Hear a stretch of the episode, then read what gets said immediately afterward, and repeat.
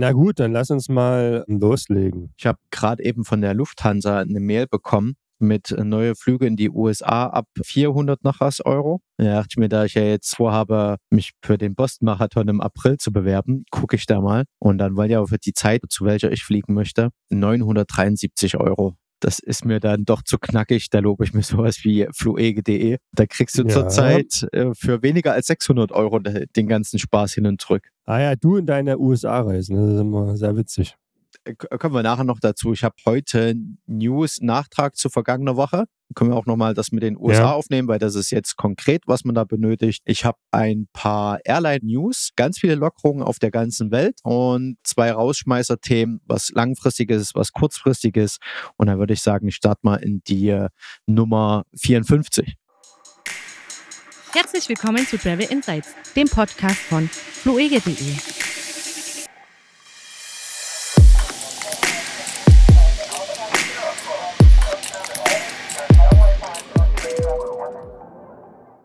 Hallo und herzlich willkommen zu unserer kleinen Reisegruppe hier. Schön, dass ihr wieder mit da seid. Mein Name ist Kevin und ich begrüße Frank. Schönen guten Morgen. Wir veröffentlichen um sechs, oder? Also. Das stimmt. Fre freitags um sechs und für uns ist der 21. Oktober noch 8.50 Uhr. Und wir leben praktisch gedanklich in der Zukunft schon. Ich habe versprochen, zwei Nachträge zur vergangenen Woche. Noch ein äh, drittes Thema mal so zum Update. In äh, Berlin, da haben sich ja alle Medien echauffiert über, die, über den überlasteten Flughafen, inklusive wir. Wir haben das ja auch gemacht. Das gab nochmal einen Nachtrag. Das letzte Wochenende, das vergangene Wochenende lief wieder alles IO. Und es sei angemerkt, dass auch in Hamburg, in Hannover und Flughäfen es zu Warteschlangen kam. Das liegt ganz normal an den Herbstferien, an Corona-Bedingungen. Ja, wir, wir setzen es ein bisschen ins Verhältnis und geben zu, dass wir doch ein bisschen zu euphorisch, hämisch auf die Nachricht reagiert haben und üben uns in Demut. ich muss sagen, das steckt mir als Deutscher drin, dieses schnelle Aufregen wollen. Weißt du, das gehört einfach zum guten Ton. Der zweite Nachtrag ist bezüglich Neuseeland. Ich hatte doch von den Super Saturday gesprochen, wo auch diese neuseeländische Airline einen um, ähm, Flieger, eine Boeing 787 war das, glaube ich, oder 737 zum Impfen anbietet. Und da hat Neuseeland jetzt einen Rekord aufgestellt. An einem Tag wurden 124.000 Menschen geimpft. Das hat man auch Vexeton genannt. Es wurde begleitet medial und mit Stars, die da gesungen haben. Und jetzt fragten sich natürlich, was bedeutet das? 124.000 Menschen, das sind 2,5 Prozent der neuseeländischen Bevölkerung, die halt an einem Tag geimpft wurden. Könnten wir in Deutschland auch nochmal gebrauchen. Solche Verhältnisse, dass wir da auf, ich weiß nicht, über 80 Prozent kommen. Auch offiziell, laut Schwarzziffer haben wir ja wohl angeblich über 80 Prozent, was ich nicht ganz. Das weiß halt nur, das weiß ja so keiner so genau, ne? Ich schau mal kurz in die App was die gerade so sagt. 7-Tages-Inzidenz 85,6, okay.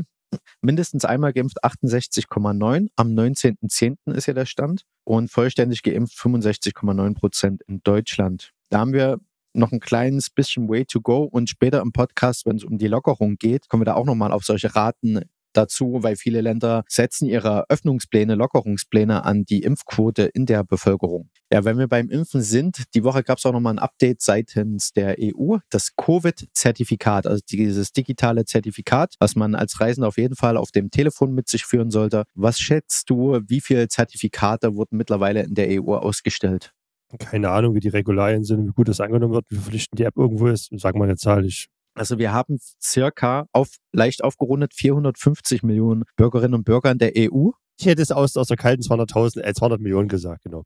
So, wer meinst Okay, also laut zuständiger EU-Behörde 591 Millionen Zertifikate. Oh, da hätte ich mich ganz also mehr als die EU-Einwohner hat. Ich ganz schön verschätzt. Ich hätte eher gedacht, dass es weniger ist. Wie kommt das, dass das mehr ist?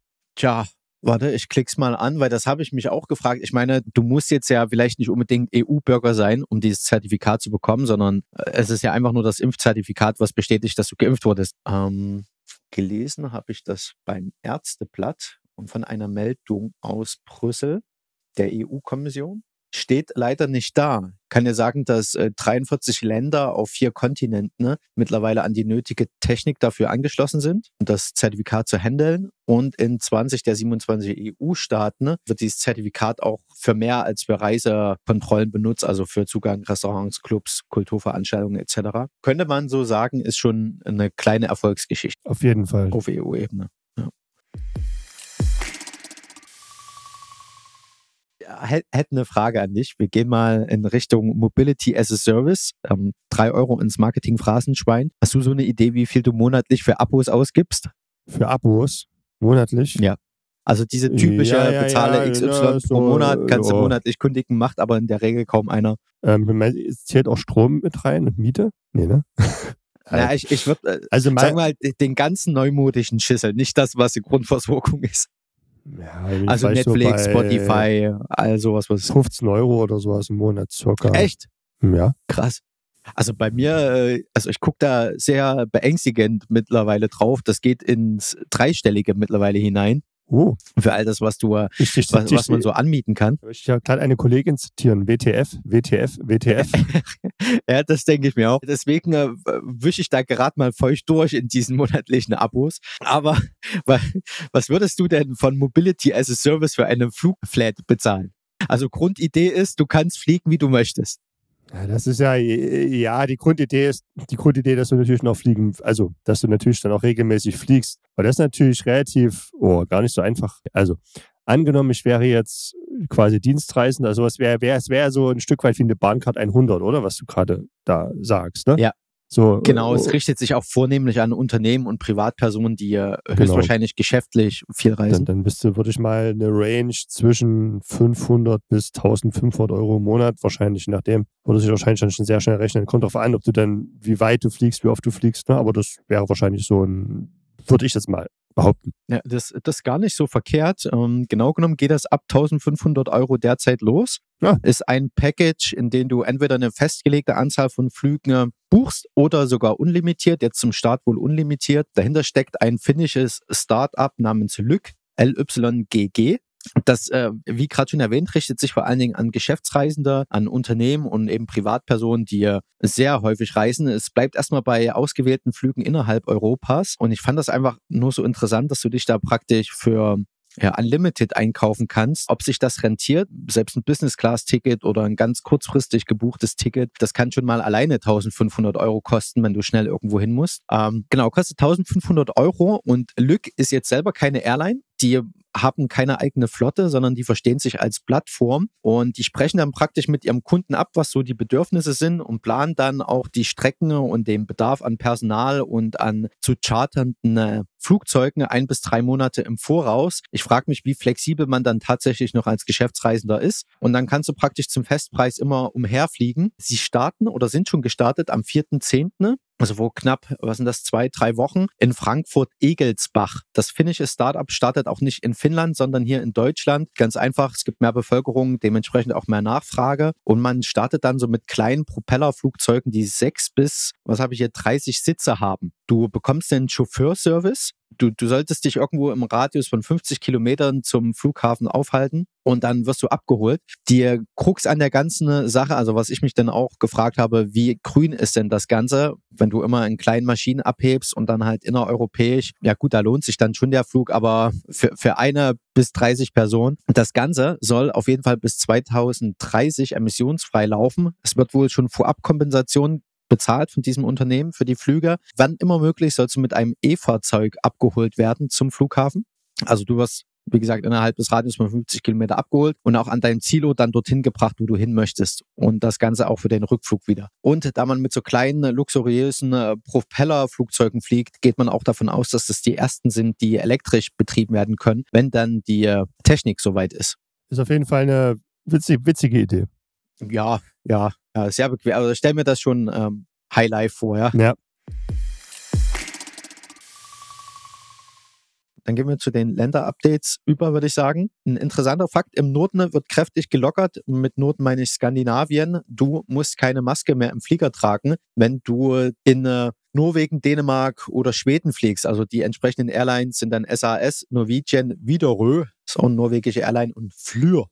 Flyr mit Y könnte schwedisch sein. Das Ganze gilt natürlich nicht, wenn die Flüge Skandinavien verlassen. Also wenn du von Deutschland dahin fliegst, dann musst du noch eine Maske tragen. Aber es passt auch ganz gut. Dänemark selber erleichtert ja auch die Einreise. Das ist praktisch der fließende Übergang in die nächste Länder-News. Bisher wird noch nach ähm, Ampelkategorien seitens Dänemark einsortiert. Das heißt, je nachdem, aus welchem Land du kommst, Deutschland ist zum Beispiel gelb, außer Schleswig-Holstein, gilt grün. Aber da kommt dann sowas wie Test bei Einreise, Test nach Einreise und gegebenenfalls Isolation noch mit hinzu. Ab 25. Oktober gelten nur noch die 3G-Regeln für deutsche Einreisende oder für alle Menschen aus der EU. Das heißt, getestet, geimpft oder genesen und dann kannst du ohne Quarantäne einreisen. Wer also zum Glöcktrinken Weihnachtsmarkt nach Kopenhagen möchte, das geht jetzt einfacher. Ja, während ganz viele öffnen, leider der Hinweis, in Lettland hat man sich für einen Lockdown entschlossen. Und zwar heute passt gut dazu, unserer Aufnahmetag ist der 21.10. und ab heute soll der Lockdown losgehen und bis vorerst 15.11. andauern. Ähm, sind da die Inzidenzen so hoch oder warum hat man sich dazu dann? Aufgrund der stark erhöhten Covid-19-Infektionsrate ja, werden Geschäfte, Restaurants, Unterhaltungseinrichtungen geschlossen. Nur wesentliche Versorgungsleistungen dürfen weiterhin stattfinden.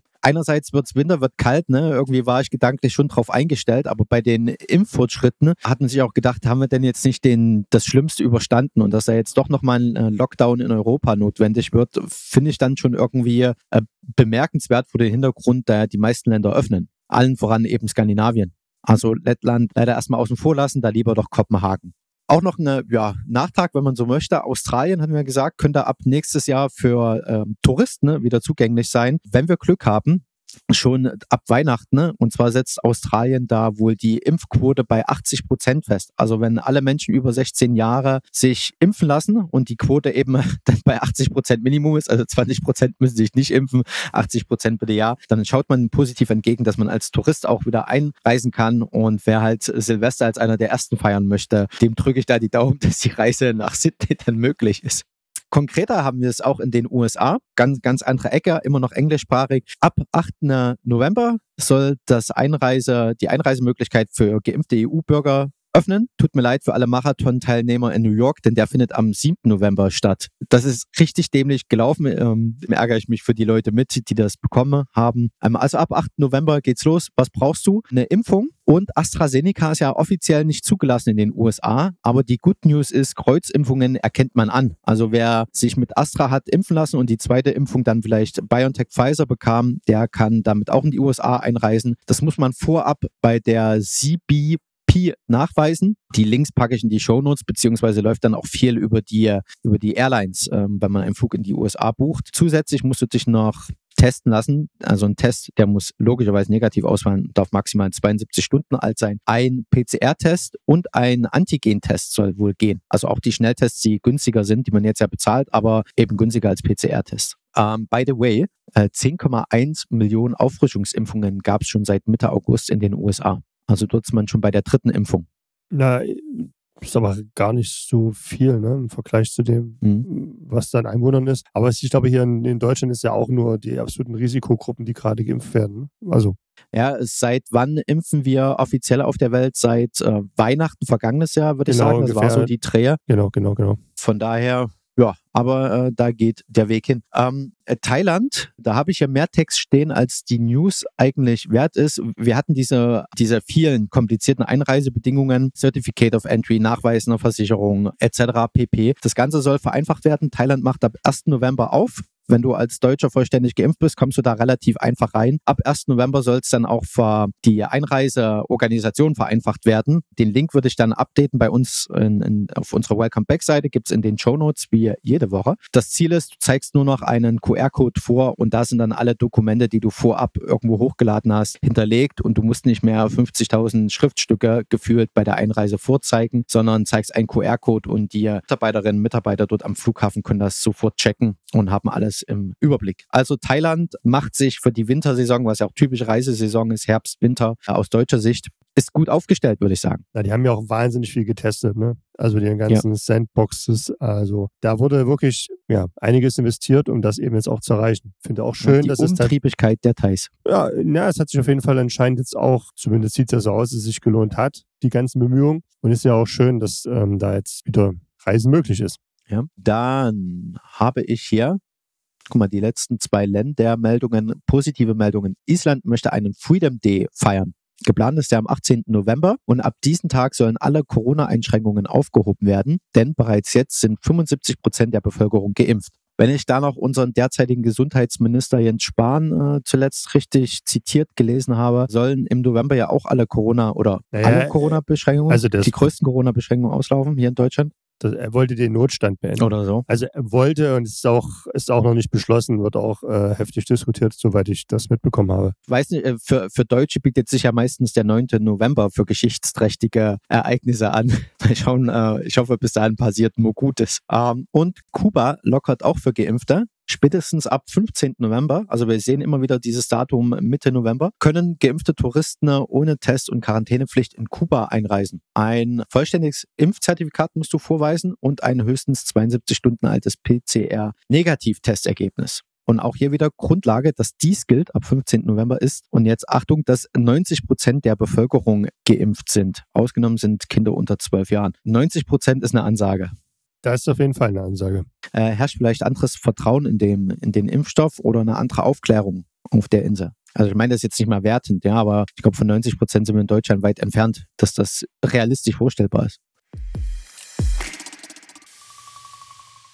Als Rausschmeißer, langfristige Urlaubsplanung oder jetzt noch was kurzfristiges? Was willst du zuerst hören? Ich will das, machen wir das kurzfristige zuerst. Okay, also dann bitte jetzt buchen Las Palmas. Darum hat äh, der Stadtrat für den Tourismusbereich von Las Palmas gebeten. Wer das nicht mitbekommen hatte, vor knapp vier Wochen ist der Vulkan auf Cumbre Vieja, wenn mein nicht vorhandenes Spanisch das richtig ausgesprochen hat jetzt, ausgebrochen. Und das bedeutet aber im Südwesten der Insel bahnt sich ein Lavastrom den Weg, zerstörte knapp 2000 Häuser und viele Bananenplantagen. Es gab keine Todesopfer, aber diese Meldung hat ein bisschen zu Chaos geführt. Ein paar Airlines haben auch ihre Flüge ausgesetzt. Äh, Der Flughafen war wohl durchgehend in Betrieb. Wie gesagt, ist im Südwesten der Insel, der Rest der Insel ist wohl noch gut bereisbar und wäre jetzt vielleicht eine Möglichkeit, äh, den Tourismus vor Ort, also die Wirtschaft zu unterstützen und noch ein spontan vielleicht günstiges Reiseziel zu haben, denn es die Auslastung bei Hotels und Unterkünfte liegt gerade mal bei 15 Prozent. 85 Prozent der Insel sind von diesem Vulkanausbruch nicht betroffen. Und noch ein kleiner Fun-Fact, durch diesen Vulkanausbruch wird die Insel sogar ein klein wenig größer.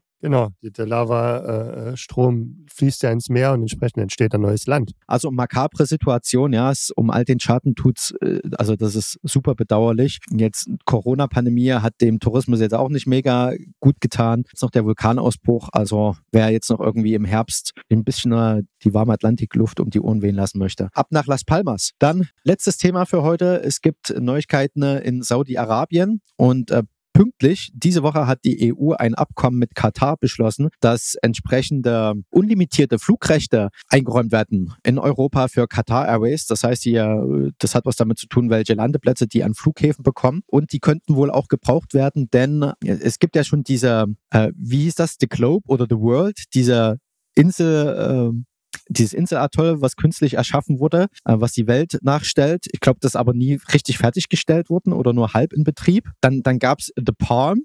Ja, ich glaube, das ist ja irgendwo bei Dubai. Ja, Äh, diese äh, künstlich aufgeschüttete Insel in Palmform. Und jetzt soll aber eine Bohrinsel aufgearbeitet werden. Und da gibt's ein kleines Twitter-Video, äh, was dazu aufgenommen wurde. Es sieht ziemlich echt aus sogar. Für mich wirkt das Ganze etwas dystopisch auf einer Bohrinsel, die halt so ein bisschen rostig abgeranzt wirkt, da Vergnügungsparks zu sehen. Aber das Ganze soll gebaut werden mit Hotels, mit Helipads, Restaurants, sportlichen Anlagen, also Anlagen für Sport, für Extremsport. So eine Erlebnisbohrinsel. wer wollte da nicht schon immer mal hin? Also, Ich weiß nicht. Ich, also da würde ich mir so eine künstliche Sandinsel irgendwie vorziehen. Ansonsten, also dafür gibt man Geld aus. Mein Geheimtipp wäre noch, wenn man auf eine Bohrinsel möchte und Geld verdienen möchte dabei. Ich glaube, da bietet ja Norwegen immer ganz gute Aussteigermöglichkeiten ne, dort außerhalb ihrer Fjorde an. Äh, das wären so meine Themen. Ich äh, bedanke mich fürs Zuhören, wünsche eine schöne Woche. Äh, viel Spaß bei der Entscheidung zwischen Bohrinsel oder Las Palmas, also zwischen Bohr- oder Vulkaninsel. Bis nächste Woche. Ciao, ciao. bis nächste Woche.